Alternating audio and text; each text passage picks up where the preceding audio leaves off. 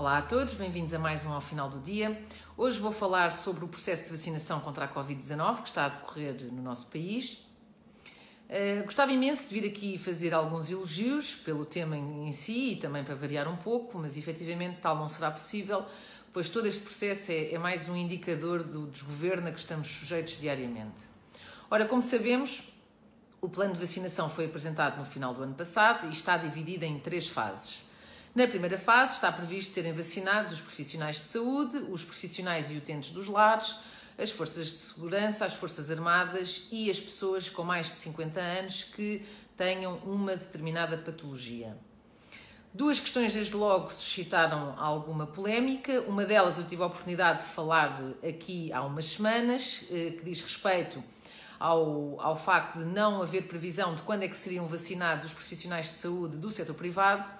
E a outra questão diz respeito ao, ao facto de não estarem incluídas nesta primeira fase eh, todos, os, todos os idosos, que, como sabemos, são, são um grupo de risco e o grupo mais afetado por toda esta pandemia.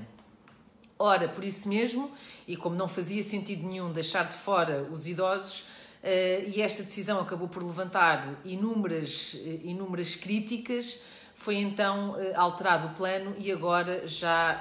já está previsto serem vacinadas até ao final, ou serem vacinados, aliás, até ao final de, de março e, portanto, ainda dentro da primeira fase, 80% dos idosos, ou pelo menos que irem receber a primeira dose da vacina. Depois houve toda a questão dos políticos em que também não estava previsto que fossem vacinados e que, entretanto, por causa daquela questão relacionada com uh, o facto do, primeiro, do Presidente da República ter ou não ter Covid, uh, lá se lembraram que se calhar fazia sentido alterar o plano e incluir uh, alguns dirigentes de órgãos de, de soberania e, e, algumas pessoas da, da, classe política para garantir que efetivamente o Estado continuava a funcionar e que não corríamos o risco de ter uma série de pessoas, representantes do Estado e pessoas vitais para o funcionamento do Estado, a ficarem infectados. Eu não discordo desta medida, muito pelo contrário, sou, faz, faz todo o sentido garantir o, o real e, e, funcionamento do Estado e, para isso, vacinar algumas pessoas que sejam o, o seu garante. Agora, discordo fundamentalmente da amplitude que depois foi dada a esta medida, em que se passou de não vacinar ninguém para vacinar praticamente toda a classe política desde jovens a velhos, sem qualquer eh, critério legítimo, sem qualquer fundamento, a não ser o facto das pessoas ocuparem um qualquer cargo político. A juntar a, a toda esta questão do plano de vacinação e das suas alterações, e, e que provavelmente ainda vai haver mais umas quantas, temos toda a polémica associada ao abuso de poder eh, e ao abuso de, das esferas de influência, ou à utilização, aliás, das esferas de influência para um, ehm, passar à frente na fila da vacinação. E parece incrível, e a mim causa-me de facto muita eh, consternação toda esta situação porque numa matéria tão, tão sensível como esta, que, que, impacta diretamente com a vida das pessoas, que pode determinar inclusivamente quem vive e quem morre, assistirmos a casos desta natureza, a abusos uh, deste, feitos desta forma, uh, as pessoas utilizando as esferas de influência, jogos de poder, uh, isto tudo perpetuado por pessoas que demonstram não ter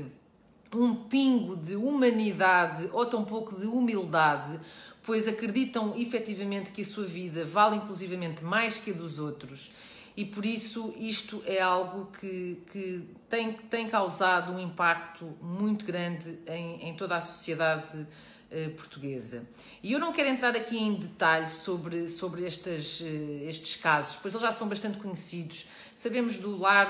do diretor do lar de Reguengos de Monsaraz, sabemos também de toda a polémica que houve com os funcionários da Segurança Social, com os funcionários do INEM, e, e, agora também mais um caso que saiu hoje de um diretor hospitalar que fez a, a, a, mulher, a irmã, a prima, a filha passarem à frente da fila da vacinação. Mas quero apenas dizer que, de facto, considerando que a vacina não está ainda disponível para toda a população, considerando que nem sequer há doses suficientes ainda para garantir que todos os, o, toda a população de risco é vacinada, confiar na seriedade das pessoas e não ter estabelecido regras mais concretas para este processo de vacinação é utópico. E aí quem falhou foi o governo. O governo falhou ao dar uma latitude enorme às instituições, permitindo que sejam incluídas na, nesta primeira fase pessoas que trabalham nas instituições, mas que não têm qualquer contacto com os utentes e que, portanto, pessoas que podem até perfeitamente ficar em teletrabalho, que nem precisam de se deslocar às instituições, como administrativos, os dirigentes, informáticos, etc.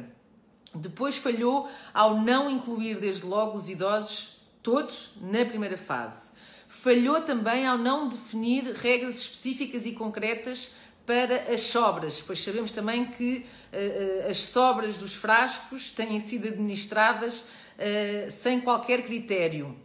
ou pelo menos não garantindo que sejam as pessoas que de facto estão definidas serem as, as beneficiárias das vacinas nesta primeira fase a recebê-las. E depois falhou também ao não fiscalizar e, acima de tudo, falhou ao não planear devidamente todo, todo este processo. E por isso, quando a Ministra da Saúde,